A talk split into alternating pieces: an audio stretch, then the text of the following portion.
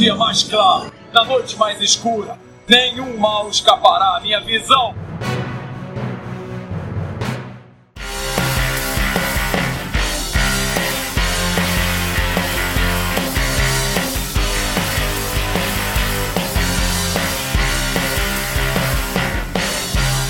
Sejam bem-vindos ao Setor 2814. Eu sou Carol Bardesi. E aqui é o Bruno Castro.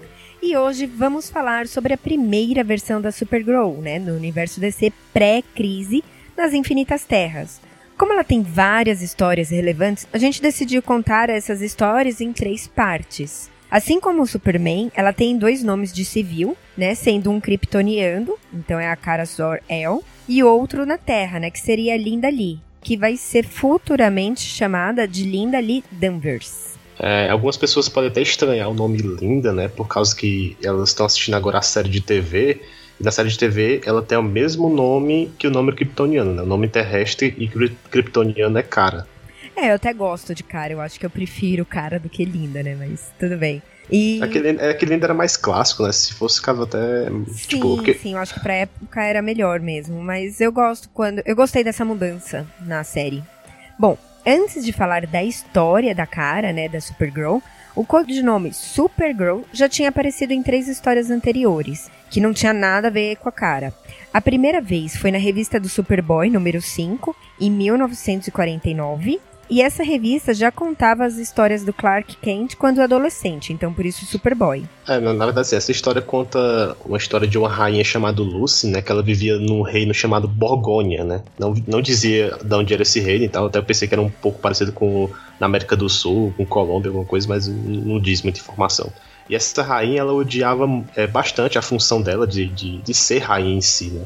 E ela só queria ter uma vida normal que nem as outras garotas. E até que um dia uma das ajudantes dela, ela ajudou essa rainha a fugir e ela foi parar em Smallville, né? Foi parar no colégio do Clark. Só que lá no colégio ela acaba se mostrando muito inteligente, tanto nas matérias como também uma ótima atleta nas competições com isso ela acabou perdendo bastante os amigos, né? Ninguém queria ser amigo dela, exceto o próprio Clark, né? Que Acho ela muito interessante. Ela já sofre bullying por aí, né? Tipo, a, a garota nerd inteligente acaba sofrendo bullying. Pois é, tipo, a menina é, é tudo de legal, assim, é, não vou ser amiga dela não, porque ela é, é boa. Tipo, demais, é. Assim, até que um dia tá o Clark e ela andando na rua e eles presenciam um assalto, né? Só que o Clark tenta distrair ela para virar o Superboy e tentar é, acabar com os assaltantes. Mas quando ele já volta, vê que a Lucy tinha batido e prendido os caras, né? Aí chega um jornal local e assim: Ah, você é a nova Supergirl. Tipo, aí dá o nome de Supergirl pra ela porque ela derrotou os bandidos, né? Aí, posteriormente, teve um festival, chamaram ela e o Superboy pra participar do festival, e ela fez uma roupa de Supergirl, que é uma roupa bem diferente do que a gente vai ver posteriormente. Né? Na verdade, é tipo um vestido com uns babados, assim, de, de rainha, assim, e uma capa. E o símbolo, lógico, do Superboy, né, no peito. E ela acabou chamando a atenção de um governante lá da Borgonha, né, que viu que ela estava muito famosa e resolveu fazer um plano para tirar ela do trono. Então ele acaba sequestrando ela de volta, né, e deixa lá no castelo. Só que o Superboy percebe o plano do cara e acaba acabando com esse plano dele tal.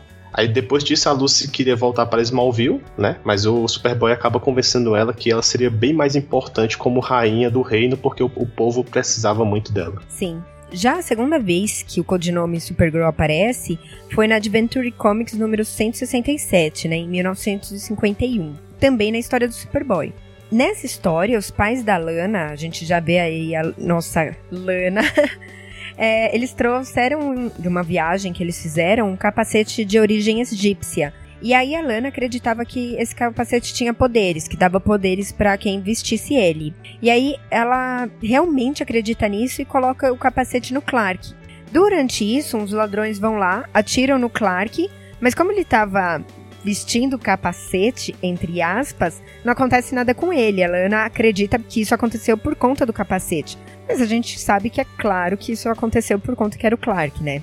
E então, a partir disso, o Clark ele começa a criar alguns casos, né, alguns eventos, para Lana acreditar realmente que o capacete dá poderes. E é porque senão, é, no caso, ela ia achar que ele era o Superboy, né? Já que ele tinha né, sim, não, não sofrido o tiro, né? É, ele ia conseguir revelar, né, a, a identidade.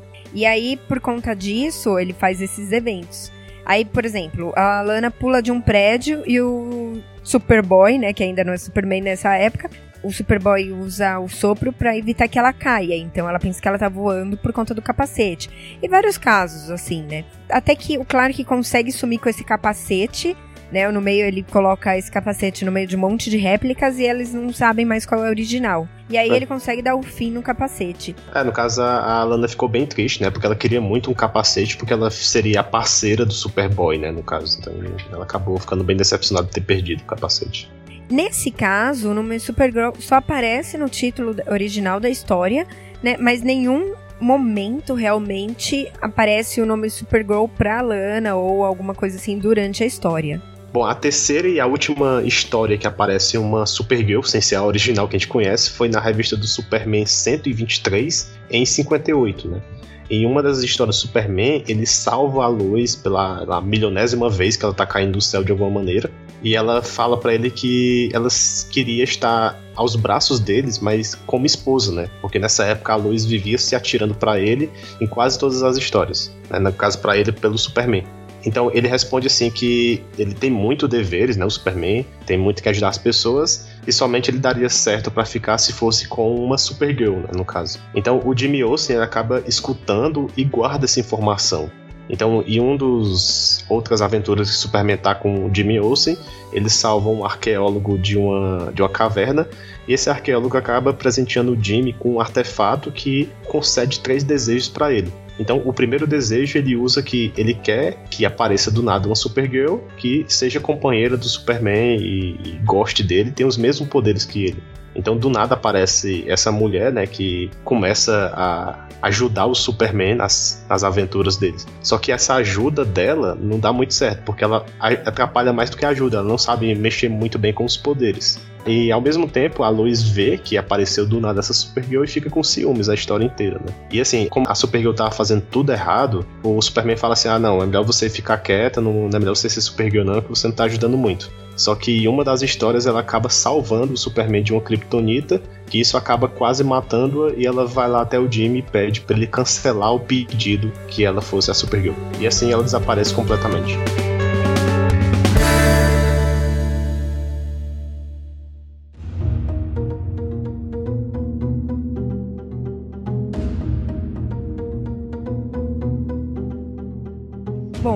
Action Comics número 252, em maio de 59, surge pela primeira vez a Supergirl como conhecemos. A história começa com o Clark usando sua super audição para escutar um foguete, né, um, alguma coisa que cai da Terra. Aí ele vai até o local e percebe que o foguete é igual ao que ele veio para é, na Terra, né, ou igual de Krypton. E aí ele consegue achar a cara Zor-El. É, nessa primeira versão, ela é loira, de cabelos curtos e é uma adolescente de mais ou menos 15 anos, né? É, ela já surge adolescente, né? Ela já tá adulta, assim, vai adolescente na hora que ele abre a cápsula. E aí, o, o Superman não acredita que ela seja de Krypton, pois ele achava que ele era o único, né? O, o único sobrevivente até o momento. E ele questiona, porque, cara, além de falar inglês, né, ele já, ela já sabia que ele era o Superman. Como que isso ia acontecer, né, se eles não se conheciam? E ela também estava com uma roupa igual a dele. Na primeira versão, a única diferença bem gritante da atual é que a saia era azul ao invés de vermelha. E é então aí que ela passa a contar a origem, na mesma história, na mesma sequência. É, porque assim, no caso, quando o Krypton explodiu, um pedaço desse planeta, assim, um pedaço quase plano, ele acabou permanecendo intacto e com pessoas vivendo lá dentro, né? Como se fosse uma cidade completa tivesse escapado. E esse pessoal conseguiu sobreviver durante vários tempos a partir de máquinas e comida que tinha sobrado, né, nessa pedaço de terra. Só que até um dia a superfície desse, dessa terra plana começou a se formar kryptonita, verde no caso, né? Que ele tem o poder de envenenar os kryptonianos. E eles conseguem até preencher o planeta com um piso de chumbo, e eles sobreviveram com isso durante vários e vários anos. Até que nesse meio tempo nasce a Kara Zor-El, que é a filha do Zor-El, né? E sua esposa. É, nesse primeiro momento, não fala o nome da mãe da cara nessa história. A gente sabe que tem uma mãe aí. É, o pessoal recusava bastante de colocar o nome das mães, né? No... É, beleza.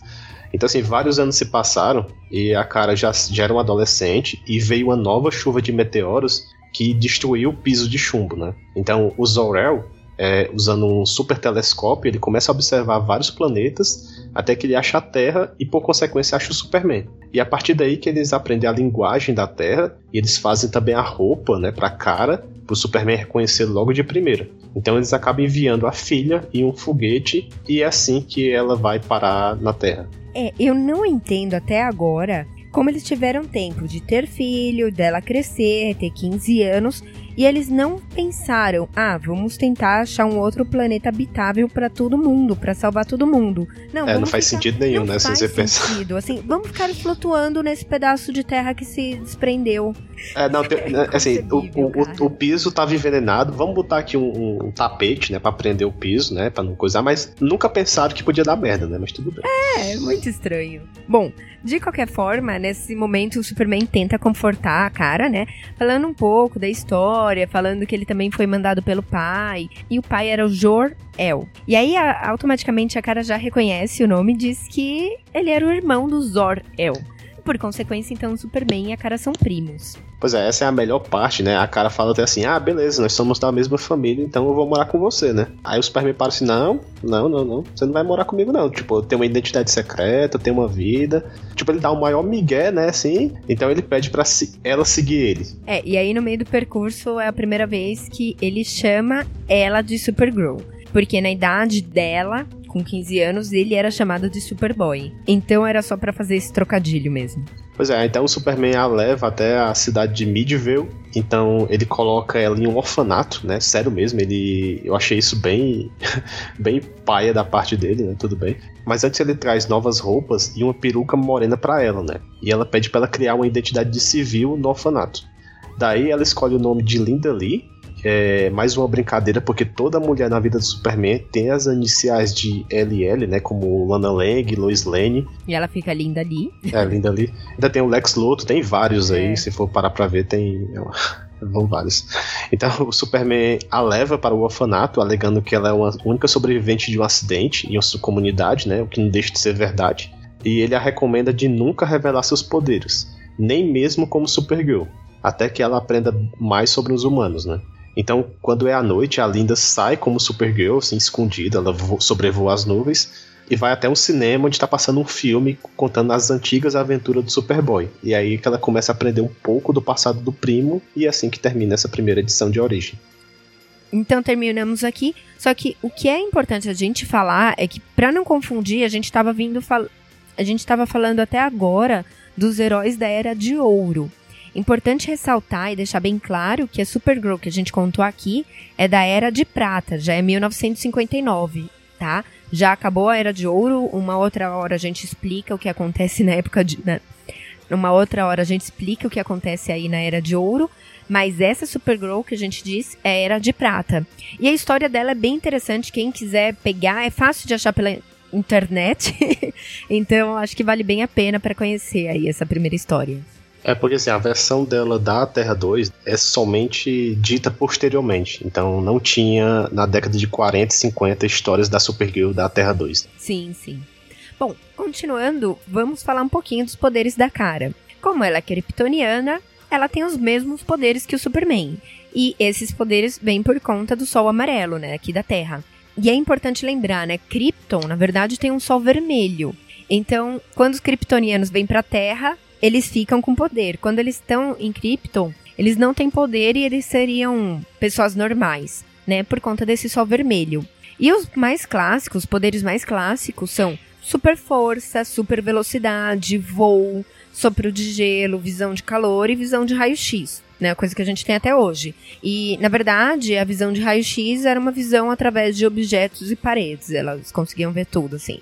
Pois é, aí naquela época da Era de Prata, além dos poderes clássicos, eles tinham mais algumas habilidades a mais do que a gente conhece hoje, né? Então, assim, ela tinha a visão microscópica e tinha a visão telescópica, né? Então, para ver objetos muito pequenos e para ver coisas de longa distância mesmo, coisas do espaço. E, além disso, ela tinha também poderes de ventriloquismo, né? Que é ela conseguia se comunicar com pessoas com uma distância muito grande. Tipo, ela começava a falar e a outra pessoa lá dentro começava a escutar só a voz dela, assim. Meu, não sei isso é ridículo como... também.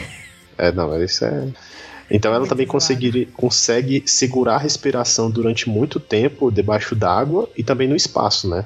Assim, até não fica claro que ela, ela começa a andar de é, nadar debaixo d'água e ela tá lá normal, sem respirar. Ah, poxa, ou ela respira debaixo d'água, ou ela, né, prende a respiração por muito tempo. Aí eu fui pesquisar e eu vi que ela prendia mesmo por muito tempo.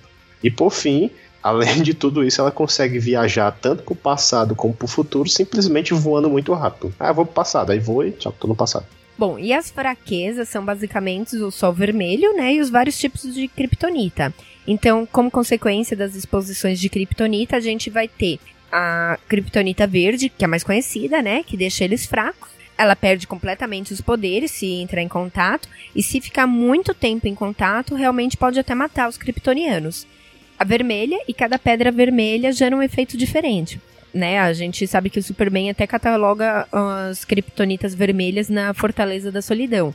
Então, alguns efeitos que podem acontecer. Transformar eles em bebê, em gigantes, tirar os poderes, torná-los invisíveis, é, deixar eles irritados e várias coisas. Não, irritados não tem, não. Não?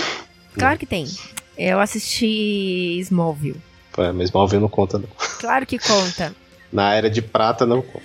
Tá, conta Bom, assim, sim os poderes deles variam com a criatividade dos roteiristas. Então, o que ele quiser, ah, vou fazer uma história que o Superman vira formiga. Bota um Kryptonita vermelha que ele vira formiga. Então, é mais ou menos esse sentido que eles fazem. Viu? E Smallville está valendo. Vai ter seu tempo, Smallville. Então, assim, além disso, existe, existem mais ou menos quase 19 tipos de kryptonita. Então, a gente não vai falar todos aqui, porque a gente vai falar somente as que teve relação diretamente com a Supergirl nessas histórias que a gente está contando, certo? E caberia até um cast se fosse fazer sobre todas as kryptonitas e efeitos e tudo mais. Bom, voltando agora, vamos destacar as principais histórias aí da Supergirl.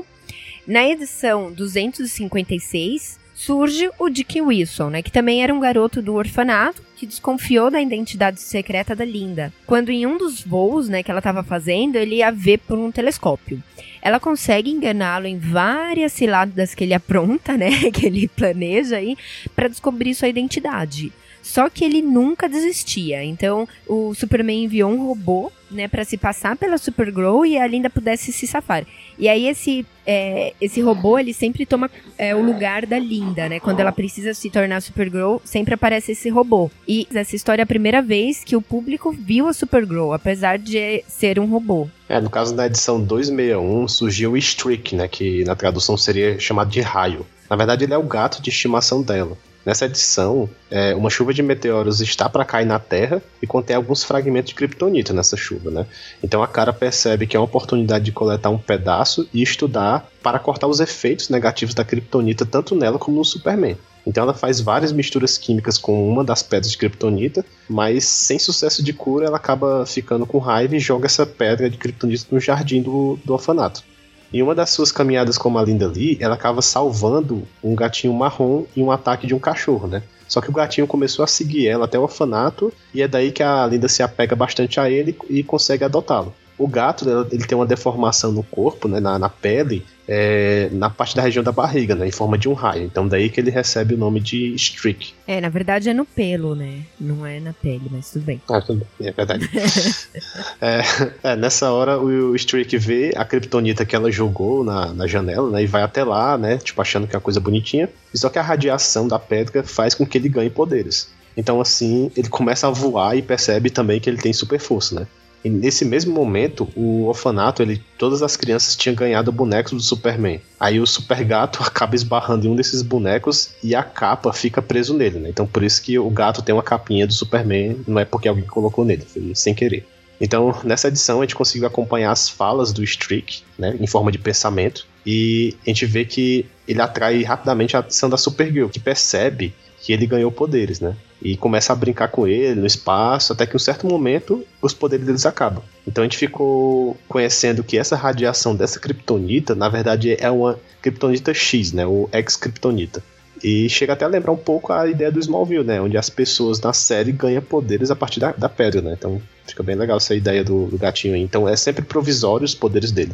O Stick ainda retorna né, na edição 266, quando ele estava brincando com uma bolinha de lã, né, perto da ex-kryptonita. E aí essa pedra de kryptonita fica presa nos fios da bolinha de lã. E aí toda vez que ele brinca com a bola, acaba ganhando os poderes, né? Provisórios, no caso, mas acaba ganhando os poderes. E assim, eu acho que podia ser mais aproveitado. Bem que a Supergirl podia, né, na série, por exemplo, de televisão, ela podia ter um gatinho só como forma de homenagem. Não custava nada, né? Assim... Mas eu posso comentar, eu acho que na terceira temporada, se tiver, vai aparecer esse gato. Ele não vai ter poderes, mas ela vai. É, não, não precisa ter poder porque ia ser meio zoado, assim. Se bem que ele podia, sei lá, entrar em contato com a Kryptonita e ficar meio louco, não controlar os poderes, mas podia ficar meio rebelde, sei lá, desobediente, mas ia ficar bem engraçado e eu acho que seria uma boa forma de homenagem a isso. Então, continuando, na Action Comics 260, é, numa história do Superman, surge uma moça com poderes, né, chamada Poderosa Moça, né, que é Mighty Maid, né, na tradução em inglês.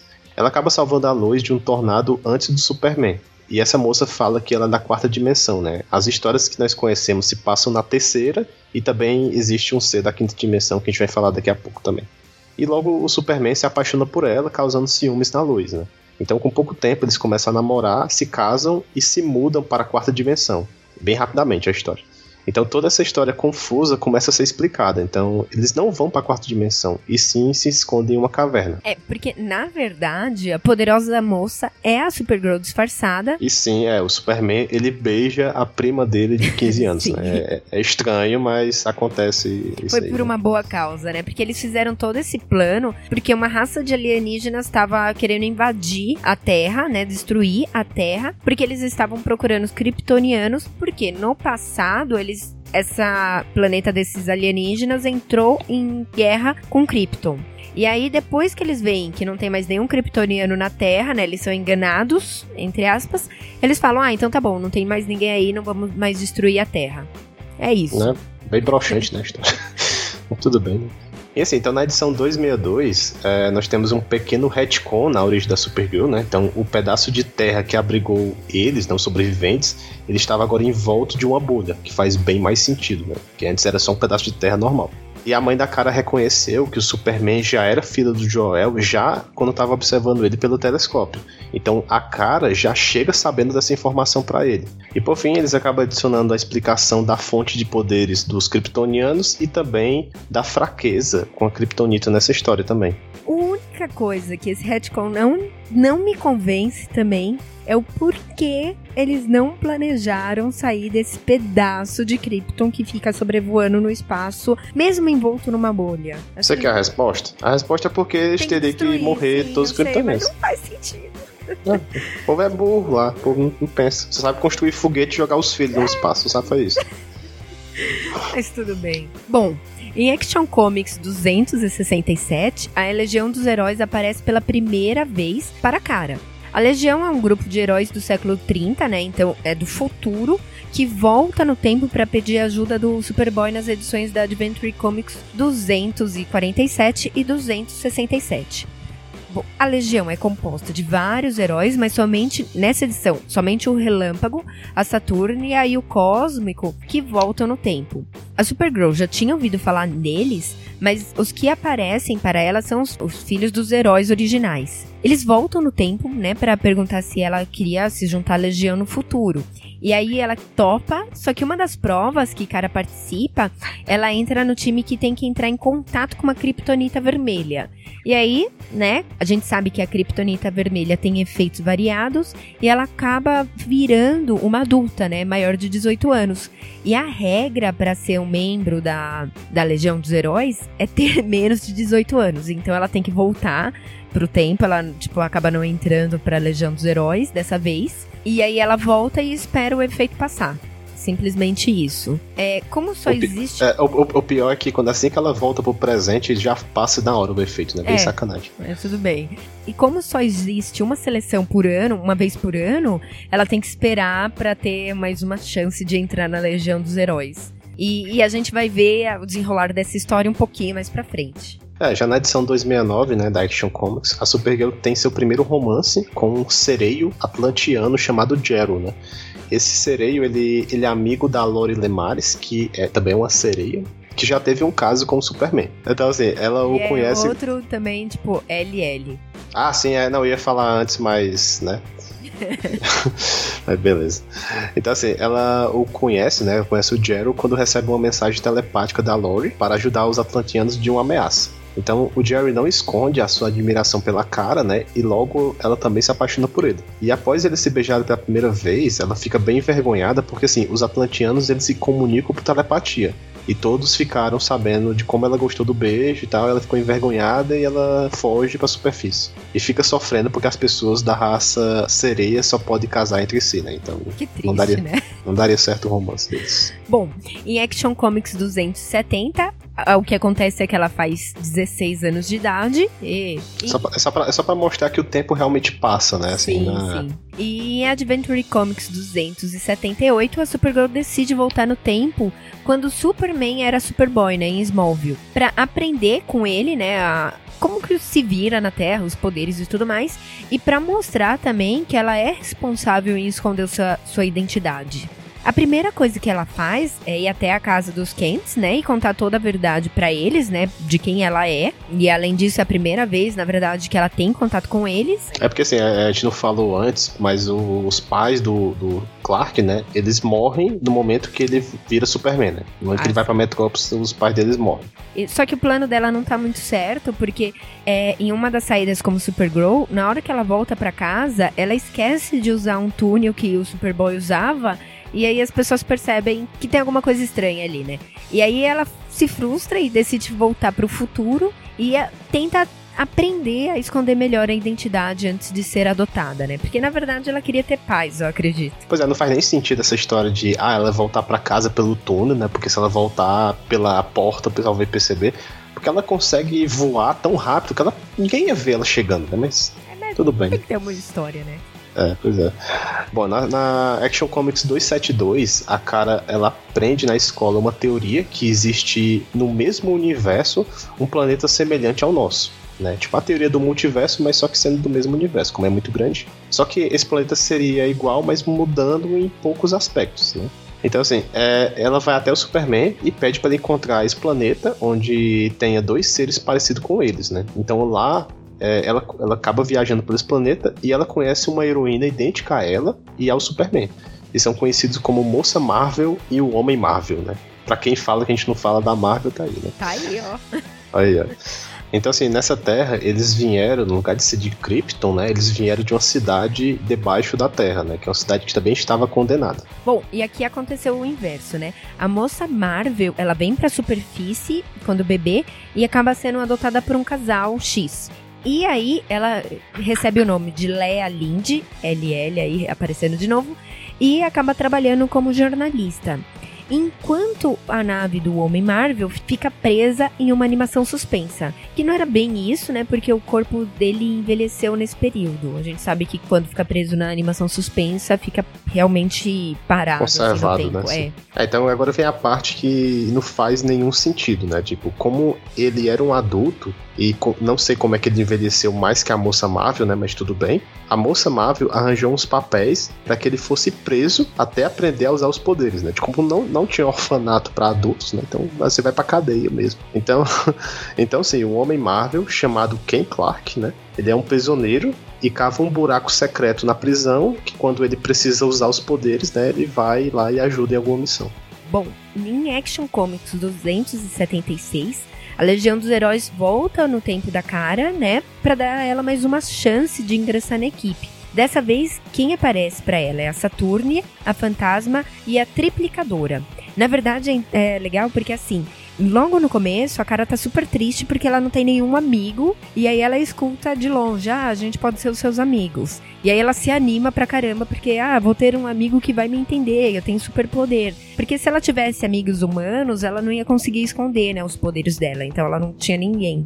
E aí, já na seleção, então eles vão pro futuro e ela passa por uma seleção, mas dessa vez muda um pouquinho. Até antes, só entrava uma pessoa por vez na Legião dos Heróis. Mas dessa vez, eles aceitam entrar uma, um homem e uma mulher. E quem tá para concorrer com ela não é ninguém mais que ninguém menos que Brainiac 5, que é uma versão futurista do vilão Brainiac. Na verdade, esse é o tataraneto, alguma coisa assim. é a quinta geração, né? E aí ela fica, ah, ele não deve ser uma pessoa muito boa, fica meio com o pé atrás. Só que ele se prova que ele não, que ela tá enganada, que ele, ele é bom. Por quê? Num certo momento, um meteoro de Kryptonita tá caindo, e aí o Brainiac 5 ele veste a Supergirl com um cinto que deixa ela imune à radiação da Kryptonita, né, da Kryptonita verde. E aí ele no final ele fala: "Não, pode levar, né? É seu, é meu presente para você". E aí assim eles ficam amigos e, né, parece que rola um climazinho a mais. Eles viram os dois também membros da da Legião dos Heróis, só que ela tem que voltar pro tempo dela. E aí quando ela retorna, felizmente o cinto quebra em algum teste que ela fez lá e ela acaba tendo fraqueza kryptonita. E até no final da história é engraçado porque ela fala: "Ah, agora eu tenho tenho duas pessoas que gostam de mim. O Gerald, né, que é o Atlante Sereio, sereio, é sereio e o Brainiac 5. É bem engraçadinha é. essa história. É, tá colecionando namorada aí o negócio. Numa história só. É. Então, continuando nas edições 278 até a 284, nós temos um arco de histórias, né? Então, após cumprir bem uma missão que o Superman faz a cara fazer, né? Então ele decide revelar a identidade da Supergirl para o mundo. Mas quando ia chegar a hora, ela perdeu os poderes. né? Tipo, já fazia tempo que ela queria isso, mas não deu certo. Então, na edição seguinte, a cara é adotada, já que não tem mais poderes, não tinha mais o porquê de ela evitar ser adotada no orfanato, né? Que ela sempre fazia isso. E também vemos que quem tirou os poderes dela foi uma moça chamada Lesa Lair, que é uma habitante da cidade engarrafada de Kendall, né? Além de tirar os poderes da cara, a Lesla trocou de corpo e de memórias com ela. Então a Lesla acaba libertando o Lex Luthor da prisão, primeira coisa que ela faz, e vira também a arma secreta dele, né? Então, em um certo momento, quando a cara está recuperando a memória, a Lesla acaba trocando de volta os corpos com ele. Então, nessa revista, a Linda muda o estilo de peruca dela, que era uma coisa que várias meninas estavam mandando cartas pedindo, né, para fazer isso. E eles fizeram até uma votação para eleger o novo corte, né, a nova peruca, novo corte de cabelo. E vou deixar o link aí no post para vocês verem as outras opções que, que teve, né? Isso foi na edição 281 da Action Comics. Bom, na edição 280, Lesla troca novamente de lugar com a cara, né? E engana o Superman dizendo que ela recuperou os poderes. Só que ele sugere continuar com o plano de revelar a identidade dela para o mundo. É, nessa edição é revelado que a cidade que o Zor-El sobreviveu, o nome da cidade, né, que é Argo City. E na edição 281, o Crypto acaba descobrindo pelo cheiro que a Lesla, né, que no caso era uma farsante, e que a verdadeira estava em Kendall, né? E ele consegue trocar elas de lugar novamente. Então, tipo, precisou do cachorro fazer isso, né? É, não sei, a gente já comentou do Crypto aqui? É, não, que ele não. aparece só em uma, poucas Sim, não, histórias. Não, não, assim, é só pra falar. Então, Crypto é o cachorro do Superman. É só pra deixar claro. e ele aparece bastante nas histórias nessa época, até, né? Sim, mas mais do Superman, da Supergirl sim, não tanto. Sim, sim, sim. O Superman e a Supergirl, ele acaba viajando tanto pro passado quanto pro futuro e percebe que ela só não tem poderes quando ela está no presente. Ou seja, ela tem poderes tanto no passado como no futuro. Então, de volta ao presente, do nada, os poderes da cara voltam ao normal e ela percebe que ela ainda tem imunidade à Kryptonita Verde. Isso surpreendeu até a Lesla, que na mesma hora acabou sendo presa pela polícia de Kendall. Né? Bom, na edição 282, a gente vê que o Mr. Mixopitalik. Obrigada. Um ser, né, que é um ser da quinta dimensão, que de vez em quando vem a infernizar o Superman, ele devolveu os poderes com a imunidade da Kryptonita. Então, ainda nessa edição, a, Linda reencontra o Dick Wilson, né? Que a gente viu lá no começo da, do, do podcast. Que agora ele foi adotado e se chama Dick Mal, Malverne. Que era o mesmo garoto que fica, ficava tentando provar que a Linda tinha poderes, né? E que acabou sendo agora o primeiro namorado oficial dela. Finalmente, em Action Comics 285, já em 1962, o Superman decide revelar a existência do Supergirl para o mundo. Nessa edição, é revelado o sobrenome dos pais da Linda, que são os Danvers, e consecutivamente o nome da cara vira Linda Lee Danvers. Somente o nome da mãe, que se chama Edna, é revelado nessa edição. Ela volta para casa dos pais adotivos e ela acaba revelando os poderes para salvá-los, né, nesse caso de um acidente de carro. Nessa hora, o Superman aparece e eles contam toda a verdade para os Danvers que prometem guardar o segredo. Já logo após isso, o Superman vai até a TV com ela e faz o anúncio mundial que ela existe. E finalmente, né? Porque assim, é, a gente não teve tantos detalhes, mas todas essas histórias da Supergirl, ela nem como Supergirl tava sendo revelada pro mundo. Então tudo era na escondida, todas as aventuras delas era nesse sentido. Então já tava até ficando chato, né? Isso aí. Pô, quando vai acontecer isso, né? É, só mas tem uma foi... história, na verdade, assim, que ela é revelada, só que é em sonho, não tem, não é de verdade. Ela é revelada pro mundo. Acontece até na mesma revista lá da Legião dos Heróis, na, é, na história da Legião dos Heróis que é 276. O, o Superman, ele viaja pro futuro e ela passa a ser a que tá cuidando de Metrópolis. E aí todo mundo reconhece ela, mas isso é uma, um sonho e não acontece realmente. Bom, então na edição da Adventure Comics 293 aparece pela primeira vez o super cavalo da Supergirl. Além do, do gato, né? Agora tem um cavalo. Então, assim, aparecem uns vilões bem genéricos. Na verdade, eles eram tipo um cérebro voador gigante de outro planeta. E eles dominaram a mente tanto do Superboy quanto da Legião dos Super-Heróis que tinham voltado para o passado naquela história, né? E eles notaram que somente os super animais que não eram dominados e eles recrutam tanto o Crypto, o Streak, o Phobos, que na verdade era um super macaco, e também o super cavalo, que nesse caso a legião foi até um período um pouco no futuro para recrutar ele, né? Porque ele não tinha aparecido ainda oficialmente. E em Action Comics 288 aparece pela primeira vez o Mon El nas histórias da Supergirl. É, Mon Monel. Se é Cor El, Joe El, é Mon El. é Zorel, jo, Jorel. Não, não, não, não, não. Mon é. Tá bom. Ele tá. É, Vai é melhor você acreditar. Tudo bem. Bom, na verdade, ele só tinha. Aparece, ele aparece na primeira vez nas histórias da Supergirl, mas ele já tinha aparecido quatro vezes antes em histórias anteriores. E o Monel agora é um nome conhecido, né, por conta da série da Supergirl, e a origem dele foi na revista do Superboy 89, em 1961. Do nada, o Superboy percebe uma nave caindo na Terra e ele encontra um rapaz desacordado com uma carta no bolso, né? E debaixo da camisa, uma outra placa com uma mensagem do Jor-El. Quando ele acorda, percebe que não lembra de nada e tem os mesmos poderes do Superboy. De início, o Superboy acha que ele é seu irmão mais velho e o leva para casa, onde o... É, é, é, porque, assim, lógico que ele recebe uma carta com o mesmo nome do pai, né? A primeira coisa que é pra se pensar é isso, né? Sim, sim. E em casa, o Clark batiza o Monel, na verdade, de Bob Cobb para todo mundo, assim, para a cidade, e Monel para quem vive junto com ele. Por quê? É ridículo, mas a nave caiu numa segunda-feira, então Monday, e aí ficou Mon El por conta do sobrenome El da família. É, tipo, mais uma. Eu até me surpreendi porque que não era com LL, mas tudo bem, né? Beleza. Tem que ter um, né? Então, assim, mais tarde o Superboy ele percebe que o cinto que o Monel tava usando não era de material kryptoniano. Aí ele começa a desconfiar, né?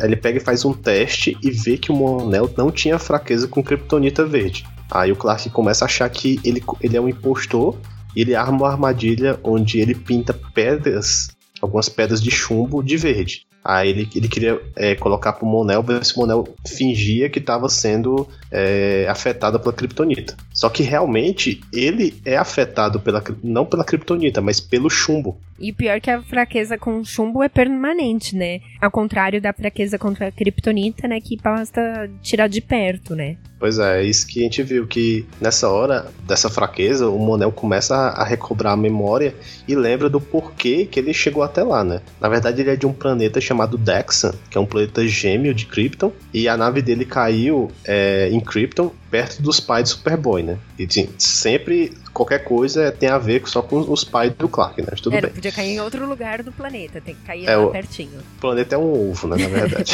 Mas tudo bem. Aí assim, o, o Jor-El ajuda a consertar a nave, porque Krypton estava prestes a ser explodida, né?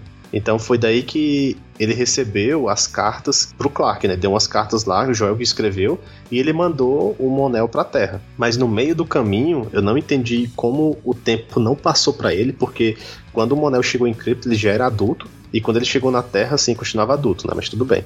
Bom, e para salvá-lo, né, o Superboy envia para a Zona Fantasma, porque lá ele seria imune e ele promete que um dia ele irá conseguir curar, achar uma cura para essa fraqueza dele e vai salvá-lo. E aí, desde então, o Monel sempre aparece nas histórias ajudando o Superman contra os prisioneiros da Zona Fantasma. Que no caso, os prisioneiros são o General Zod, o Jax U, o Cruel, né? Que são prisioneiros bem recorrentes nas histórias que vivem sendo libertados e presos da Zona Fantasma, né? Sim, sim. E essa história não faz nenhum sentido, porque se o Mon-El recuperou a memória, então por que ele ainda queria ser chamado de Mon-El, né? Tipo, por que, que ele não falou, ah, meu nome é tal? Sei lá.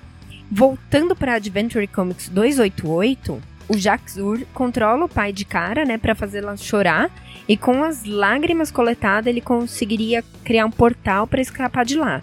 Eles acabam enviando o Monel achando que ele iria ficar do lado deles, mas como o Monel tem imunidade à kryptonita, então ele pega um pedaço e expulsa os criminosos de volta para zona fantasma. Na edição seguinte, na 289, a Supergirl decide arrumar uma esposa para o Superman, né? Então eles vão para o passado e eles encontram a Helena de Troia. Ele tenta, ela tenta arrumar a Helena para ele, não dá muito certo. Depois ela vai até o futuro, quando a Saturnia da Legião dos Super-Heróis fosse adulta. O Superman chega até a beijar ela, né, assim do nada, mas logo percebe que o, o marido dela tá do lado, né? Então ele fica até puto, o marido dela né? Tipo, como assim, né? Já chega beijando as pessoas sem dizer. E o mais legal é que a mulher beijou e não disse também nada, né? Mas tudo bem. E quando eles retornam para o, o, presente, né? O Superman até dá uma cantada na Supergirl, né? Falando que em alguns países dá até certo um casamento entre primos e tal, assim. É, bom, mas a Supergirl, pra fugir, né? Procura no computador onde tem uma versão idêntica a ela no universo e acha a Superwoman, que se chama Luma Lina. LL de novo. e, mas também não dá certo porque ela é alérgica ao sol amarelo. Aí o Superman então retorna pra Terra e a cara desiste de achar uma mulher para ele. É, tipo, só aquelas historiazinhas bem Bobas, né? qualquer coisa. É. é. Então, assim, na revista 291 da Action Comics, o Mr. Mix, Mix Pictalic, ele retorna e como o Superman está ausente, ele vai lá infernizar a Supergirl, né, agora. Então ele começa derrubando aviões, transformando pessoas em bizarros, né? Que para quem não sabe, bizarro é uma versão kryptoniana ou até terrestre também de pessoas, só que com defeitos, assim, ela fica com o rosto todo defeituoso, todo o corpo defeituoso também. Mas ele tem amor no coração também. É, mais ou menos. Tem né? a historinha dele lá com todo apaixonadinho pela Luz Lane. É, mas é uma, uma paixão meio doida, né? Vamos esquecer disso. É. Então, assim, é, a Supergirl tenta a todo modo fazer com que o Mr. Mix Pitalik diga o nome dele ao contrário, porque é a única maneira de bani-lo de volta para a quinta dimensão por um certo tempo, né? Só que ela não consegue, porque ele é bem mais esperto que ela.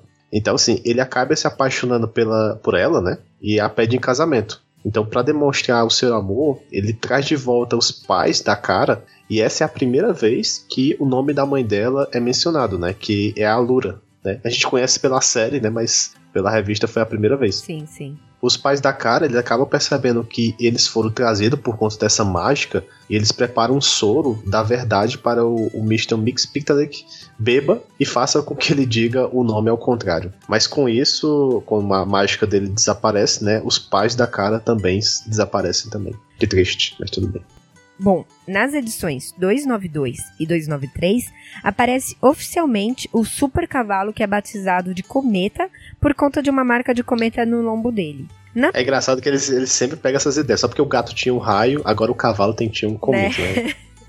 né? Na primeira parte, ele aparece nos sonhos da Linda após assistir um filme de cowboy com seu cavalo. Nos sonhos, o cometa tem poderes também, né? E ajuda ela em várias missões, até que um dia ela vai até um rancho e acha um cavalo igualzinho ao sonho. E quando ela anda nele, percebe que é o próprio cometa dos seus sonhos. Uh. Já na segunda parte da história, é mostrado que o cometa consegue se comunicar por telepatia com ela, e aí ele enviou as mensagens na forma de sonho. É, daí que começa a contar a origem dele, né? Na verdade, ele era um centauro da Grécia Antiga de nome de Byron que se apaixonou por uma bruxa chamada Sussy, né? Só lembrando que Sussy não é a mesma bruxa da Mulher Maravilha, não, só pra. Gente falou lá. E depois de salvar essa bruxa de um outro bruxo maligno chamado Maldor, ele pede a Sussy uma poção que o transforma em 100% humano. Só que a Sussy ela faz duas poções, uma que transformaria em 100% humano e a outra em 100% cavalo. Só que ela, ela pega e dá errada sem querer para ele, e aí que ele transformou num cavalo, né? Aí eu fico pensando, mas por que, que essa doida fez duas poções? Pra que, que ela fez pra transformar em cavalo? Pra quê? Tipo, não faz sentido nenhum, né? Mas tudo bem. Então, como o efeito da poção ainda era irreversível para compensar, né? Aí ela pegou e fez uma poção dando-lhe poderes para ele, né? Então o Byron ganhou a força dos Zeus, a velocidade de Mercúrio, a sabedoria de Atena, os poderes telepáticos de Netuno, que é assim que ele usava para se comunicar com Supergirl, e com isso também, juntando tudo, ele ainda ficou imortal. Só que para se vingar, Maldor faz uma porção, né, que baniu o Byron para uma constela pra constelação de Sagitário. E assim o Byron fica preso por séculos até que o fogo do foguete da Supergirl o liberta da prisão, né, dessa da, da constelação de Sagitário. E aí ele observa essa garota, né, no foguete, ele observa ela se tornar Supergirl e depois de um tempo ele promete que algum dia ele iria ajudá-la nas missões, né? Para ninguém perceber que ele era um cavalo com poderes, ele se juntou a um rancho qualquer até um dia que ela pôde, que ele pôde se comunicar com ela. Ele conta também, na verdade, que os sonhos eram predições do futuro e que em uma dessas missões se tornam real, que é o ataque alienígena, né? Assim ele consegue parar o ataque. No final da edição dessa, dessa história, a cara decide pedir aos pais para que comprem o cometa mas um cara de Hollywood acaba comprando para usá-lo num filme. É bem sacanagem, né? né? Tipo, um cavalo com poderes vai parar em filme, assim. Nada a ver, mas tudo bem. Ah, mas, é, mas ninguém sabe que tem poderes, né? É, não, mas pelo amor de Deus.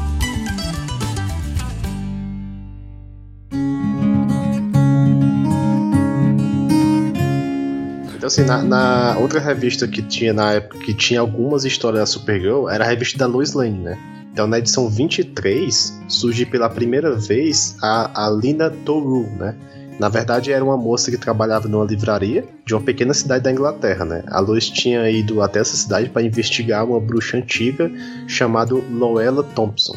Só que essa bruxa, ela era exatamente igual a Lina. E nesse momento, vários objetos começaram a desaparecer perto da luz, né? Então, com medo que a Lina fosse uma reencarnação da bruxa, a Lois pede o Superman para investigar. E nesse momento o Lex escapa da prisão, né? Mais pela milionésima vez, né? Mas o Superman o acha em um esconderijo onde tinha várias câmeras vigiando os locais onde os objetos desapareceram, né? Que, que tinha, né? Então, ou seja, o Lex que fez tudo aquilo. Então foi nessa hora que o Superman percebe que a, a Lina Toru, na verdade, é Lina Luthor. E ela é irmã do Lex. Na verdade é só um trocadilho com o nome, né? É só você tirar a primeira sílaba e botar no final. Oi? Nada. e o Lex conta que a Lina não sabe da existência dele e fez isso para que a Lois sentisse medo e parasse de escrever a história sobre a Lina, né? Já que a Lina era parecida com a bruxa. E também ele não queria que as pessoas descobrissem que ela era sua irmã. Então ele pede a Lois e ao Superman segredo quanto a isso. Ainda nessa edição, né, eles contam um pouco da origem da Lena, mas a história é bem mais detalhada na Action Comics 295, na história da Supergirl na edição 295, mostra que a Lena se mudou para Midvale há um ano e ela e Linda se tornaram melhores amigas rapidamente. Também é mostrado que Lena sempre teve poderes de percepção extrasensorial. É, esses poderes ele faz com que ela consiga prever algumas coisas do futuro, né? Então dá quase poderes telepáticos para ela, né? Ah, só uma coisa também eu queria acrescentar que esses poderes é um retcon, já que na primeira história ela não tinha isso. Beleza. A Lene estava terminando o colégio, né, e também estava esperando uma resposta de emprego de secretaria no FBI, mas ela foi rejeitada. A Linda com isso fica surpresa, né, porque a Lena tinha grandes poderes e poderia ser útil ao FBI. Ela decide ir como Supergirl para perguntar o porquê a recusaram, né, já que ela tinha trabalhado para eles algumas vezes. É daí que eles percebem que a Lina não tinha nada registrado em seu passado, né? A única coisa que tinha registrado é que ela tinha sofrido um acidente de carro quando jovem e também que ela tinha trabalhado nessa livraria, né? Que foi a história que a gente contou anteriormente. Então a Supergirl decide voar até o passado para ver como é o histórico da Lena. Sim, aí a cara presencia o acidente de carro e a partir do registro do veículo, ela descobre que ela é na verdade Lena Luthor e que ela e a família tinham mudado o sobrenome.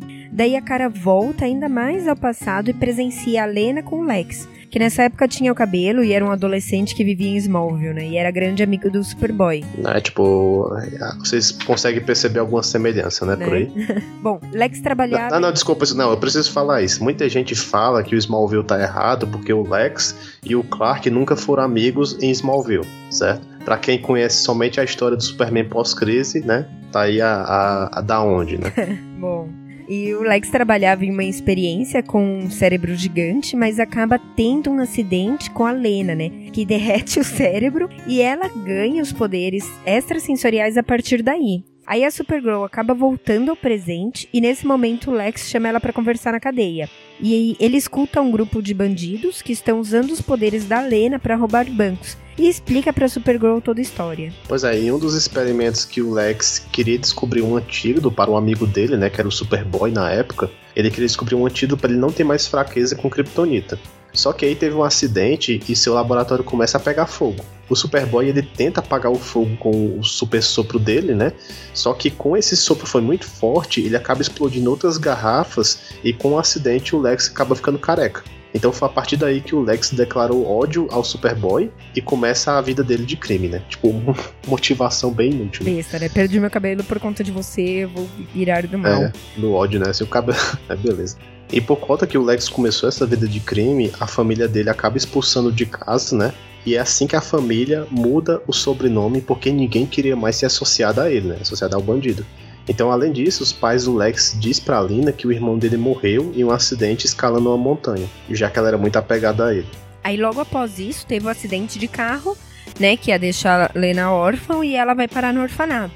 Só a título de curiosidade, a Lena aqui é a irmã legítima do Lex, enquanto na atual série da Supergirl, ela é adotada pelos Luthors. É, até a gente sabe, né, porque a série pode ter reviravoltas possíveis aí. Sim, sim. E voltando à história da Lena, ela acaba enganando os bandidos, né, que acabam presos, e ela fica aliviada pela amiga não ter sido influenciado pelos bandidos. Lex também pede segredo e que não contasse nada para Lena, né, que eles são irmãos. O engraçado é que nessas duas histórias o Lex agradece pela primeira vez ao Superman e a Supergirl pela ajuda. Né? Tipo, você percebe que ele tava bem desesperado por conta disso.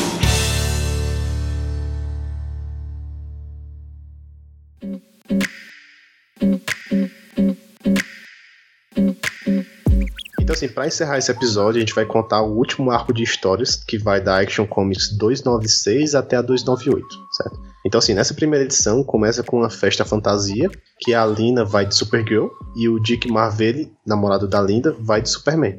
No caso, a, a, a Linda ela vai como Pocahontas, né? Só pra não ter semelhança com a Supergirl e ninguém suspeitar dela como a Linda também é loira, o Dick começa a achar que ela é a Supergirl e ele começa a esquecer completamente da Linda, né? Assim, eu sei que a época é diferente, mas assim, eu acho estranho. O Dick começa a pedir pra Lena sair com ele, é, chega até beijar ela na frente da Linda, assim, tipo, e é que eles eram namorados, né? Tipo, do nada, né? Quero mais você não, quero a outra, do nada, assim. É, só porque é loira, né? não, só porque ele achava que era Supergirl, assim, não faz sentido. É. Beleza, né? Consideração zero, né? Então, até que uma hora de tanto o Dick pressionar a Lena, que ele achava que ela era a Supergirl, né? A Lena acaba mentindo para ele e confirmando que ela era a Supergirl. Tipo, a Linda tava nesse momento fora da casa, mas com a super audição ela, ela escuta isso e ela fica com muita raiva da situação. E ela começa a achar que a Lena tava se tornando vilã que nem o irmão. Ou seja, a, a, outra lá louca também, só porque a mina mentiu sobre um detalhe. Não, vai ser vilã, tá mentindo. Mas beleza, né? Tipo, o nível de preto e branco aqui era bem. É. Bom, só que na edição seguinte, a Linda ela tem um motivo para realmente desconfiar da Lena, né? Por quê? A Les Lalar, ela consegue escapar da prisão em Candor e ela cria vingança com a Supergirl. E assim, ela consegue usar um raio para controlar a mente da Lena, fazendo com que ela confirmasse a suspeita do Dick. É porque assim, na época, ela também, além de ter um raio para trocar de corpo, né, trocar de lugar, ela também tinha um raio que fazia as pessoas seguirem o que ela quisia também. Então, assim, além, além disso, a Lesla troca novamente de lugar, né? Só que dessa vez com a Lena. E quando a Supergirl vai perguntar o porquê que a, a Lena mentiu para o Dick, dizendo que ela era Supergirl, né?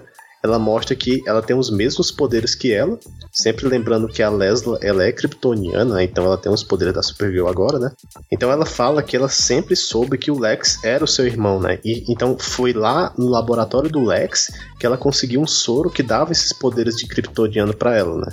Então foi quando a Supergirl vai embora, a Lesla constrói um portal e acaba libertando o General Zod, o Jax U e o Cruel, né, da Zona Fantasma.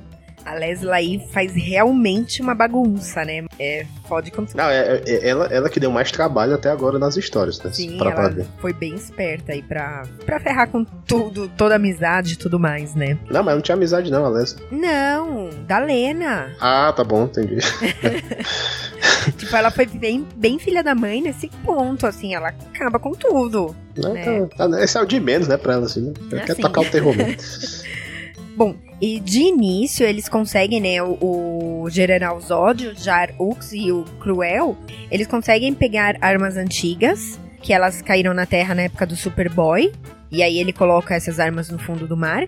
E eles emitem um raio temporal de forma que ninguém no passado ou no futuro poderia entrar naquele tempo. É, no caso o Superman, ele estava em uma missão no passado, né? E então ele não poderia também entrar nessa, nessa era. E nem a Legião dos Heróis poderia voltar para ajudar também, né? Ou seja, não teria ninguém para ajudar. E aí, após eles conseguirem as armas, o Cruel queria testar a eficiência de uma arma desintegradora e acaba testando na Lesla, que se torna poeira atômica. Antes disso, Loris Lemares escuta todo o plano da Lesla e avisa Supergirl de tudo. Ela que tenta lutar contra os prisioneiros, mas eles derrotam facilmente, deixando ela com uma praga que transforma em animais em plantas. E assim ela tem que se isolar para não afetar ninguém. Não, até eu queria ressaltar assim que o que tinha essas armas dos kryptonianos aí faziam de tudo, né? Pô, tinha uma arma que realmente não, não coisava o tempo, tinha uma que transformava a pessoa em praga, tipo, o que você podia imaginar eles tinham de arma aí, né? É, bem época de prata também, né? É. Bom, e aí usando os poderes de ventriloquismo, que é aquele que ela consegue falar e sem mexer a boca nem nada, ela pede ajuda ao Lex e que a ajuda por causa que sua irmã ficou presa em Candor. Pois é, assim, que no caso, como ela tava com essa praga, né, ela teve que se isolar e a única forma de se comunicar com o Lex foi usando esses poderes dela, de, de falar de longe. Ainda bem que ela tinha, né? É, pois é. Aí eu fico pensando, pô, por que que inventaram esse poder pronto pra essa situação? Então, assim, na, por fim, na edição 298, o Cruel chega ao Lex primeiro, né? E ele dá poderes de Kryptoniano para ele. E ele promete ajudar a resgatar sua irmã. Então a primeira coisa que o Lex faz é trocar de roupa, né? Porque a roupa de civil ela acaba queimando quando ele voa, né? Com, com os poderes. Então, pela primeira vez, o Lex ele veste uma roupa que a gente vai ver que vai ser a roupa, as cores clássicas dele de vilão, né? Que é uma roupa lilás com verde. Aí assim, o plano dos Kryptonianos era que o Lex cuidasse de todo o trabalho sujo, e logo após é, ele tivesse feito tudo isso, eles usariam a Kryptonita dourada para tirar os poderes dele, né? E também da Supergirl. Só lembrando que a Kryptonita dourada é uma Kryptonita que tira todos os poderes de forma permanente. Mas o, o Luthor, ele percebe esse plano, né? Que o Luthor não, não é besta.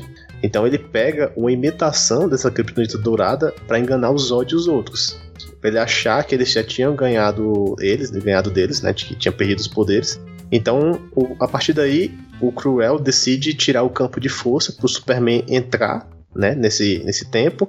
E o Superman também perder seus poderes. Só que, como era enganação, eles acabam prendendo os três na Zona Fantasma novamente. E com isso, todos os efeitos das armas dos kryptonianos passaram, né? Então a Supergirl não tem mais a praga e o Lex perde todos os poderes. A história termina com o Superman tirando a Lena da cidade de Kandor. Bom, e agora? Ah, só, só ressaltar assim, como é que o Superman conseguiu tirar ela, né? Porque o pessoal fala assim, ah, mas se ele conseguiu tirar ela, por que, que ele não tira o resto do pessoal? Na verdade, assim, o Superman fez um robô que nem a Lena e fez trocar de corpos que nem o raio das Lesas fazia. Aí eu fiquei pensando, pô, mas por que, que ele não faz vários robôs e troca de corpo com, né, os outros? Mas não quer, né? Beleza.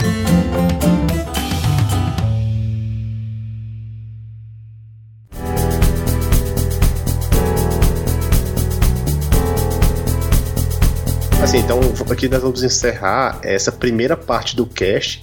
Porque assim, tem muita história da Supergirl pra crise, né? Não é que nem a, a Era de Ouro, que são várias histórias descartáveis. Aqui tem muita informação que é bem relevante. Então a gente decidiu realmente cortar o cast em alguns pedaços, né? A gente acha que dá pra fazer em três partes, então futuramente a gente vai saber disso. Bom, e uma coisa para terminar esse cast que a gente queria ressaltar é a sessão de cartas, né, dos correios que aconteceu naquela época. Atualmente não tem mais nas revistas, mas naquela época o pessoal podia mandar carta para os editores que eles respondiam. Naquela época existia correio, então era muito normal. Mas não, ainda existe correio, né? É, mas não existe, não existe correio hoje em dia nas revistas, né? É, não, não. E outra, quase ninguém manda carta, né? É, ainda bem que não tem, porque o que, a quantidade de haters que ia reclamar das Nossa, coisas. Nossa, né? imagina, né? Se já tinha haters naquela época, imagina agora. Que é mais fácil, né? De você mandar, você não precisa pôr uma carta no correio, né? Você só escreve um e-mail. Mas beleza. É, assim, no caso, separou aqui algumas perguntas, né, que a gente achou relevante. Então, uma dessas perguntas é a seguinte: Por que, que o Superman realmente não adotou a cara, né? Porque ele poderia ter adotado. Então a resposta deles é assim: ah, quem seria a mãe dela? Como se só pudesse adotar se fosse realmente casado, né? Tipo, ok que o Robin, ele é filho adotivo do Batman e o Batman não é casado, é, né? ninguém fala nada, né? Ou fala, é, né? Mas até aí. Só porque, é só porque o Clark é pobre? É, é preconceito? Não, na verdade isso? eu acho que ia ficar pior, eu não sei. Mas ia ficar pior um cara adotando uma menina de 15 anos, talvez, do que um cara adotando um cara de um menino de 15 anos. Sei lá. É assim, é, é porque assim, ok que o Clark não teria como nenhum parentesco como provar, né, assim, com a, com a cara. Então, também não tem, né? Não, mas eles não é família, não são família, né? Tipo, o Batman mas ele o Robin. poderia ter adotado a cara por qualquer motivo. Não, sim, mas é, é tipo assim, é, por, super, pro Superman tem mais um motivo de adotar porque eles são família, tô falando isso, né? Ter dado um jeito, né? Mas a primeira coisa que ele fez foi botar ela pro não, orfanato. É uma desculpa muito esfarrapada, né? E teve outra pergunta assim: ah, por que, que o Jonathan e a Martha Kent não adotaram a cara? Então, como a gente falou anteriormente, os pais do Clark eles morreram, né? Após o, o Superboy virar o Superman, né? Então eles morreram na transição do Clark para Desmóvel para Metrópolis. Então não tinha mais parentes para ele. E aí daí percebemos que tanto na Terra 2 quanto na Terra 1, né, pré-crise, os Kents permaneceram mortos antes do Clark se mudar para Metrópolis. Isso teve um outro leitor que perguntou quando a Supergirl ia ganhar um personagem que tentasse descobrir a identidade dela, que nem a Lana era pro Superboy. E foi daí que surgiu o Dick Wilson, que depois viria a ser o Dick Marvel. É até engraçado, assim, o pessoal não quer realmente as coisas repetidas, né? Pô, eles querem realmente de novo. Ah, é uma pessoa que vai lá tentar descobrir os poderes de toda a história, como tinha a Lana na época do Superboy, né? Pô, ah, o pessoal não eu... quer originalidade, né? Sim, é que até aí você explica, né? É curiosidade. Alguém vai ter que querer descobrir. Ah, mas toda história tem uma pessoa chata, mas tudo bem. Aí, assim, e também assim, tinha pessoas que pediam, ah, quando é que a, a Supergirl vai ganhar um vilão que nem o Lex Luthor? Deixa as histórias independentes, né, diferentes, mas tudo bem. Então, assim, e, na edição da Action Comics 258, a cara conhece o Crypto pela primeira vez, né, que é o supercão do Superman. Então daí um leitor perguntou também, ah, quando é que ela vai ganhar o próprio animal de estimação? Então eles acabavam pegando essas dúvidas e criando histórias a partir de cima. Então foi assim que eles criaram o Streak, né? Três edições depois.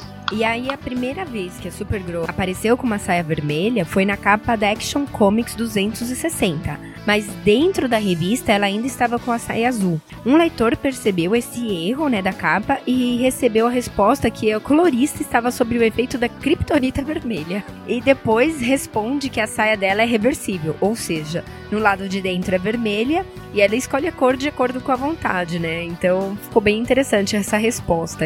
É, eles davam respostas bem legais assim também. Assim, é, é tanto que eu lembrei saídas, que. Né? Não é, eu não sei se é legal, mas é uma boa desculpa esfarrapada, pelo menos. Sim, sim.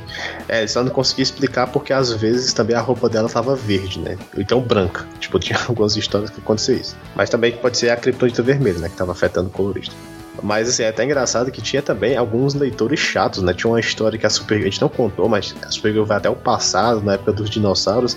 Aí um cara mandou uma carta falando assim: ah, vocês erraram, porque na época que ela tava não podia ter tal e tal dinossauro, não sei o que, não sei o que. Aí o editor ficou puto. Pô, cara, para de achar erro onde não tem, não sei o que, não sei o que. Isso aqui é uma história de ficção, não sei o que, pelo amor de Deus. Ele, esse tava de mau humor nesse dia, né? A gente vai até vai deixar o print de algumas dessas perguntas e respostas no post também depois. Então, assim, outra coisa, duas coisas que os leitores pediam muito era para a Linda mudar o estilo da peruca, né? Porque ela era muito infantil para a idade dela, parecia um, um cabelo de uma criança de 7 anos, por exemplo. E quando o Superman finalmente ia revelar ela ao público. Porque de três em três edições aparecia a, a pessoa perguntando isso. Aí você fala, ah, em breve. Então, depois que esse desejo dos fãs foi realizado, eles acabaram recebendo muitas cartas de elogio, né? Que finalmente tomaram essa decisão. É, e algumas vezes os leitores percebiam inconsistências de roteiro nas histórias, né? Uma delas foi quando o Mr. Mixa Pitalik devolveu os poderes da Supergirl. pois quando ele retornou para a quinta dimensão, a mágica dele deveria ter acabado e isso não aconteceu. É, pois esse aí foi um furo bem grande, né? O, até os editores falam assim, é, realmente nós erramos aqui e... Mas paciência. É. é. Porque eles não tinham uma maneira para retornar os poderes dela, né? Então ficou por assim mesmo. E é isso no momento então que a gente tem para falar da Supergirl. Nós voltaremos com ela em outros casts, porque isso não foi nem uma parte, nem metade do que a gente teria para falar dela pré-crise. Mas. Na verdade, eu acho que foi cinco anos de, de história somente, foi bem pouco mesmo. E já deu um é. cast enorme aí, então a gente vai parar por aqui, que senão vocês não aguentam mais nem a gente.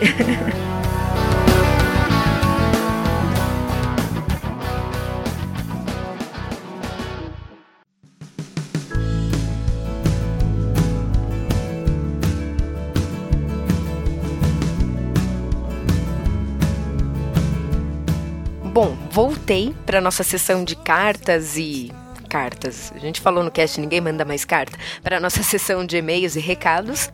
Estou sozinha mais uma vez. Eu tô até pensando em mudar, né? Aqui vai ser daqui a pouco só eu nessa parte, porque o Bruno quase nunca pode estar gravando comigo.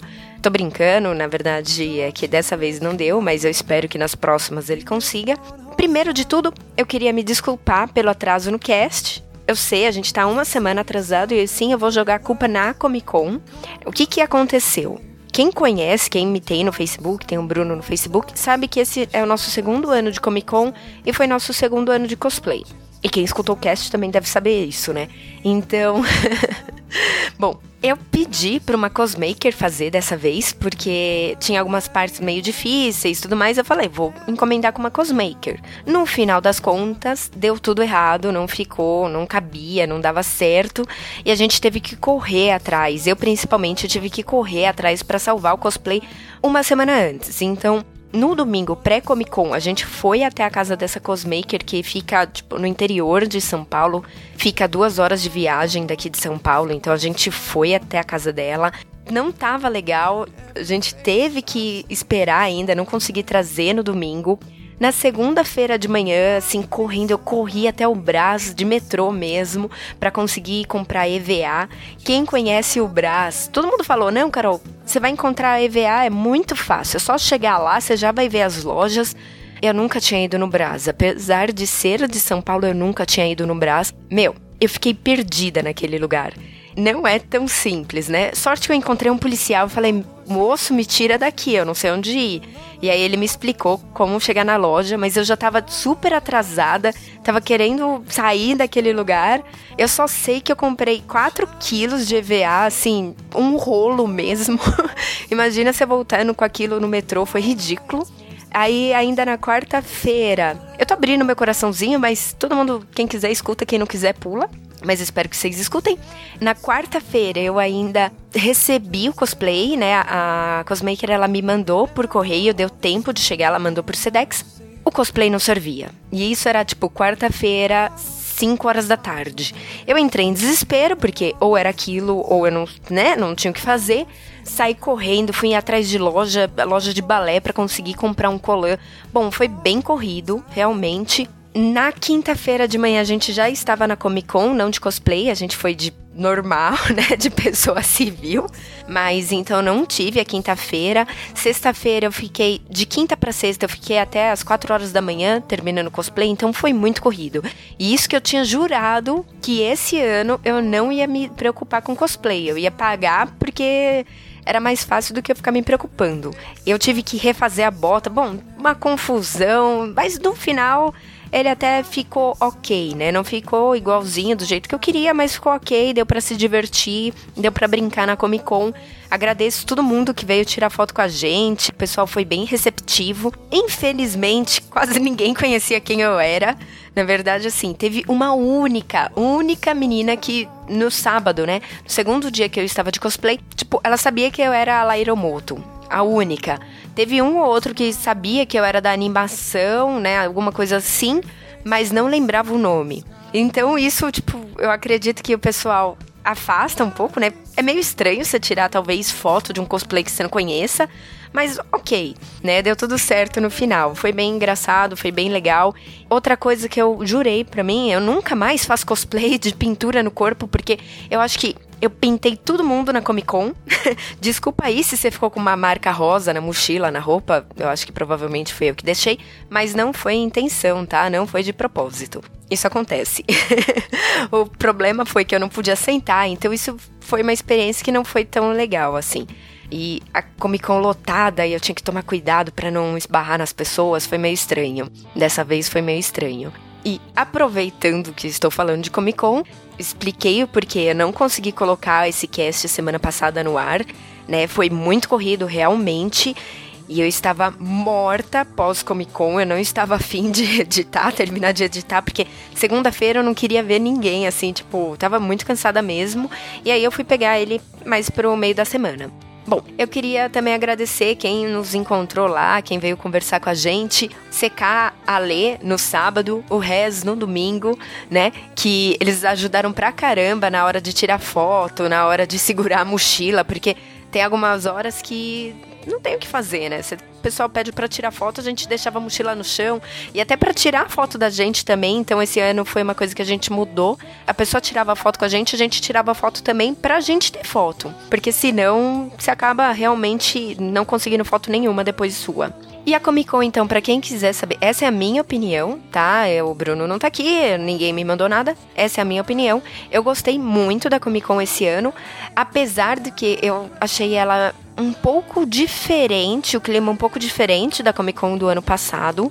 Não sei se foi se ela estava grande demais. Eu não sei o que, que aconteceu, ou se foi porque essa foi a segunda já, a gente já sabia o que esperava, e se a gente estava muito cansados. Então, assim, por eu estar tá indo dormir de madrugada, virando quase noite, assim, eu estava muito cansada realmente. Eu acho que eu não conseguia aproveitar 100% ela foi um pouco diferente de emoção do que foi a do ano passado.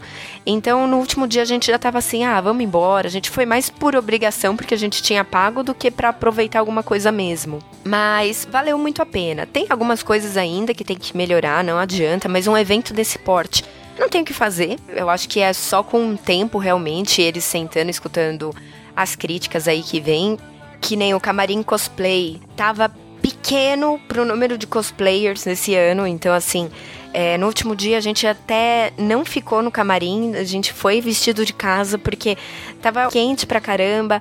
Tinha banheiro, né, separado. Só que o banheiro era ruim para se trocar, não dava para sentar, né, não, não tava tão legal como o ano passado. O ano passado a área que era separada de homem e mulher era maior, então ficou bem melhor. Esse ano eles capricharam bastante na parte na área da maquiagem, mas a área separada de homem e mulher para poder se trocar ficou muito apertado, já não gostei e tava muito quente aquela região. Eu acho que por conta do estilo de lâmpada que eles colocaram, meu, você passava a maquiagem e já começava a suar, assim, antes de passar mesmo, já começava a suar. Teve muitas lojas, eu acho que isso foi uma crítica geral, pelo que eu tô vendo do pessoal. Teve muito mais loja do que stand. Não sei se foi isso impressão minha ou eu não olhei direito, mas eu achei que tinha muito mais loja, muito mais coisa para você comprar do que a atração em si mesmo. Então, se você queria alguma atração, você tinha que ficar muito tempo na fila. Poxa, eu pelo menos vou esperando atração. Eu vou pelo menos querendo olhar os stands. Eu quero saber o que as empresas estão me trazendo. Eu não vou lá para gastar dinheiro. Então, para quem vai para comprar, legal. Só que assim, os preços também, pelo menos falando, né, já o que a gente comentou no cast passado, que queria ver a loja do Harry Potter, eu olhei de fora. Era uma loja normal, assim, comum, né? Não tinha nada de atrativo para falar, putz, eu vou ficar na fila. Tava uma fila imensa. E aí não tinha nada de fora, ninguém falando, comentando, não tinha nenhum atrativo extra a não ser comprar. E os preços estavam absurdos. Então eu falei, putz, nem vou, nem vou perder meu tempo com isso. E acabei não, não, não ficando na fila mesmo. Uma área que eu gostei pra caramba foi sim o Arts Alley, que tava bem grande. É uma área que eu não gosto de andar, eu acho, porque, putz, me dá um aperto no coração andar ali, ver aqueles trabalhos maravilhosos e não conseguir comprar. E aí eu começo a ficar, tipo, nervosa. Eu falo, putz, eu queria comprar tudo, entendeu? Eu queria ajudar todo mundo ali, eu queria conversar com todos. E é. Eu me sinto meio mal, que eu quero comprar tudo e não dá, né? infelizmente. Mas tinha artistas maravilhosos, assim, eu vi prints maravilhosos, dava vontade de ficar lá. Dá para ficar a Comic Con inteira lá conversando com todo mundo, que vale bem a pena. Nós acabamos vendo um painel, né, que foi o painel da quinta-feira. Eu também esperava mais dos painéis. Eu nunca tinha ido, então a gente falou: "Ah, vamos aproveitar, vamos ficar na quinta, a gente é mais tranquilo, a gente entra no painel". Eu amei o painel do Didi para mim foi muito emocionante. Eu, eu não consegui falar, o pessoal batendo palma e falando di, di, di, di. Meu, eu quase chorando. Se eu abrisse a boca para falar alguma coisa, eu ia chorar. Então eu só bati palma. Foi bem emocionante. Para mim foi muito legal mesmo. Mas os outros painéis que vieram na sequência, a gente assistiu o da DC e do Frank Miller. Eu acho que eu tava esperando mais, então isso me decepcionou um pouquinho, porque eu falei, putz, a maior Comic Con em número de pessoas, a maior Comic Con, né, em espaço, realmente Comic Con fechado, espaço fechado. E eu achei que eles iam trazer alguma novidade ou alguma notícia diferente. E não foi. E aí eu acho que eu fiquei super decepcionada. Então, porque eu pensava que por pelo tamanho, pela importância que a Comic Con tem, né, aqui no Brasil, meu, a gente gasta dinheiro pra caramba, eu sei lá quanto isso movimenta. Então eu realmente esperava um pouquinho mais desses dois painéis. Mas valeu, pelo menos eu conheci um painel. Não sei se eu ficaria na fila de novo. Que nem no domingo a gente quase a gente falou, putz, vamos assistir da Warner. Aí eu falei, putz, eu vou acordar 4 horas da manhã, porque a gente pensou em chegar lá umas 6 horas da manhã. Sair daqui às 5 para estar tá lá às 6 e assistir 10 segundos no máximo de um trailer que depois de um dia já tá na internet, já tá disponível. E a gente tava tão cansado que eu falei: não, vamos dormir mesmo que vai valer mais a pena. Então, é opção, né? Tem gente que ama painel, eu super respeito, por favor. Isso não é crítica, tá? É só opinião minha pessoal mesmo que eu não curti tanto. Que mais da Comic Con que eu acho que é interessante para falar? O espaço foi ótimo, eles aumentaram pra caramba, então deu para andar tranquilamente. Quinta, sexta, até na sexta-feira eu olhei uma área de almoço, né, uma praça de alimentação, e falei: "Nossa, para que tudo isso?", né? Tava vazio a praça de alimentação. No sábado, tava ok. A gente é, conseguiu sentar. Domingo, eu não sei o que eles fizeram, até agora eu quero entender.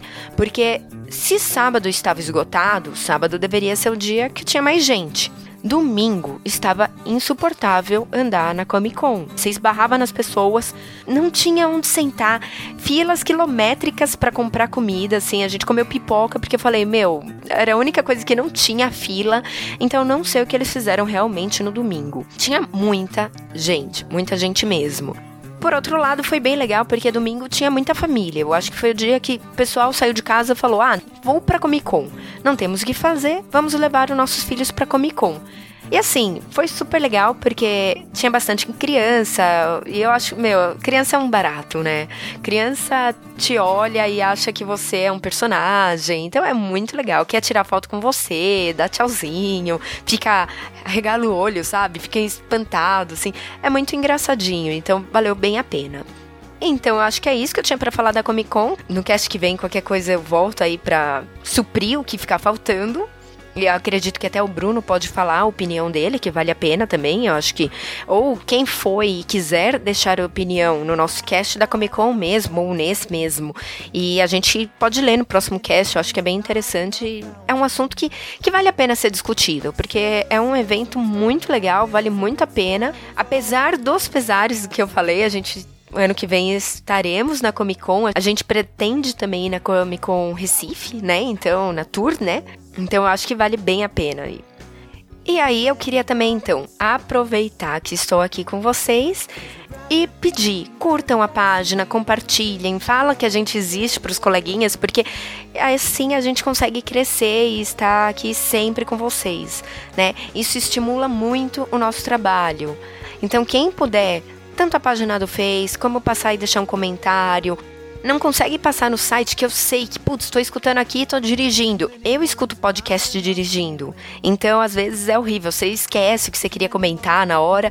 Mas assim, não consegue? Deixa no Facebook, que eu sei que é mais fácil. Se bem que eu já tentei pelo celular, é super tranquilo também deixar comentário pelo celular no nosso site. Então também dá para fazer isso, tá? Mas se puder estar tá compartilhando, curtindo a gente no Instagram também, vale muito a pena. Pra gente é muito bom. Por favor, façam isso. E como sempre, também lê os comentários do cast passado. O primeiro deles foi do Josélio. O Josélio, dessa vez, ele até tinha mandado mensagem pra gente falando: gente, vai ser o único cast que eu não vou escutar de vocês, porque eu não vou. Infelizmente, eu não quero passar vontade. Desculpa, Josélio, a gente realmente não quis fazer inveja, como você comentou, tá? A gente só queria comentar aí o que é a Comic Con. E eu espero que um dia você consiga ir. Quem sabe na de Recife ou na do Nordeste, né? Quem sabe um dia tenha no seu estado a gente assim torce para que eles realmente, a gente sabe que vir para São Paulo é passagem, é hotel, né? Então hospedagem que nem sempre você tem alguém para ficar aqui em São Paulo, então sai caro. É transporte que, ah, eu vou de metrô, mesmo assim, é dinheiro, ou você vai pegar um táxi, é dinheiro além do preço do ingresso, né? Então, ela não é acessível para todo mundo. Então, essa ideia do tour que eles têm, eu achei super legal que pelo menos quem não consegue se locomover é preferível ir em uma do que não ir em nenhuma. Vamos torcer aí para que esteja perto de você qualquer dia desses. Depois a gente teve o comentário do Renato, lá do Meia Lua, né? Que ele falou que estava no começo ainda, mas ele queria complementar algumas coisas. Ele falou para esquecer a van né, do evento e ir a pé. Bom, a gente só usou o transporte no, na quinta-feira, que foi o único dia que a gente foi de metrô. E deu super certo, tá? Na quinta-feira, como ela estava bem vazia, a gente chegou lá às 7 horas da manhã, já estava funcionando. Dessa vez eles colocaram um ônibus, eu acho que o ano passado era van. Então era pequenininho. Dessa vez eles colocaram um ônibus desses de transporte coletivo mesmo. E aí enchia, já saía, né? Então foi deu muito certo. Tanto a volta também foi super rápido, não tinha quase fila. No sábado eu observei, tinha fila, mas estava andando rápido. Então também foi ok. Ele também comentou aí de carro, então quem fosse de carro podia pegar um pouco de trânsito para chegar. A gente só pegou, por incrível que pareça, a gente só teve problema no domingo. Domingo, assim, para quem não conhece lá, quem não foi ou não utilizou estacionamento, são seis andares de estacionamento, são enormes, enormes, dá para estacionar tranquilo. Isso na quinta, na sexta e no sábado. No domingo tinha carro nas rampas, assim. Eles estacionaram os carros nas rampas porque não tinha mais onde fiar carro. Então, por isso eu falo, eu não sei o que aconteceu no domingo, mas no final das contas deu tudo certo. A gente também enfiou o carro num cantinho lá e pronto, porque os caras estavam mandando todo mundo estacionar em qualquer lugar. É, se tivesse algum problema de bomba ali, eu acho que todo mundo morria, porque não tinha o que fazer. E foi 40 reais, assim como ele comentou que também na BGS já foi 40 reais a diária.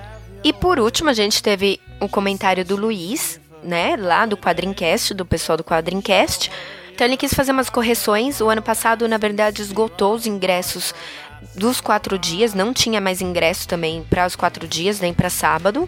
E o que podia fazer era a transferência desses ingressos no dia mesmo. Então, por exemplo, eu comprei, eu não vou, eu transferia para você qualquer hora, até no dia. Esse ano não, eles colocaram data limite para transferência. Aí ele falou também assim, a fatia de pizza não era 15 reais, na verdade era um combo por 30.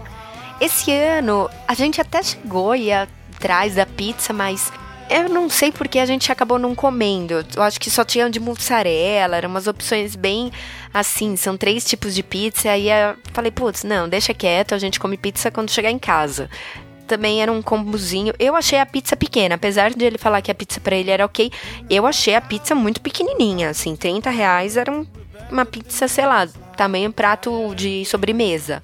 Achei bem pequenininha. E ele também contou que já aconteceu nas outras edições da Comic Con avaliação de portfólio, que a gente tinha comentado, a gente não sabia se essa era a primeira, ele falou que não, né? Em 2014 teve com Scott Snyder, em 2015 com o Joey Prado.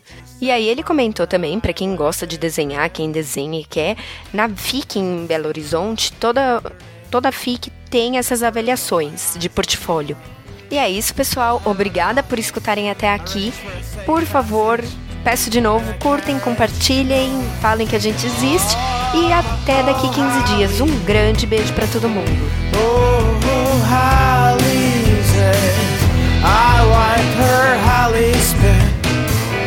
From my brow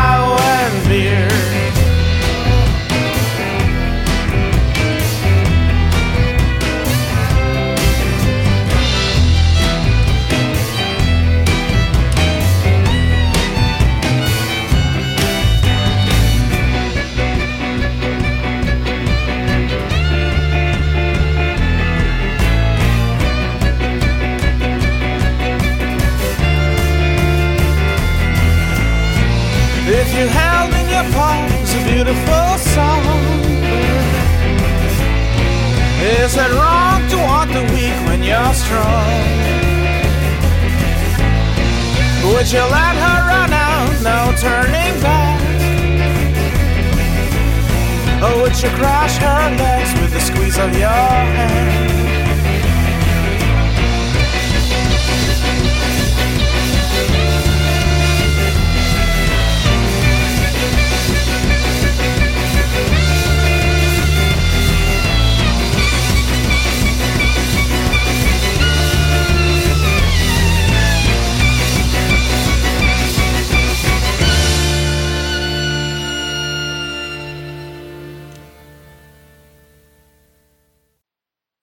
Ah, tá. É que na 276 ainda aparece o, pessoal de Condor na garrafa. Cê, é que você falou e eu, eu meio que confundi se era antes ou depois.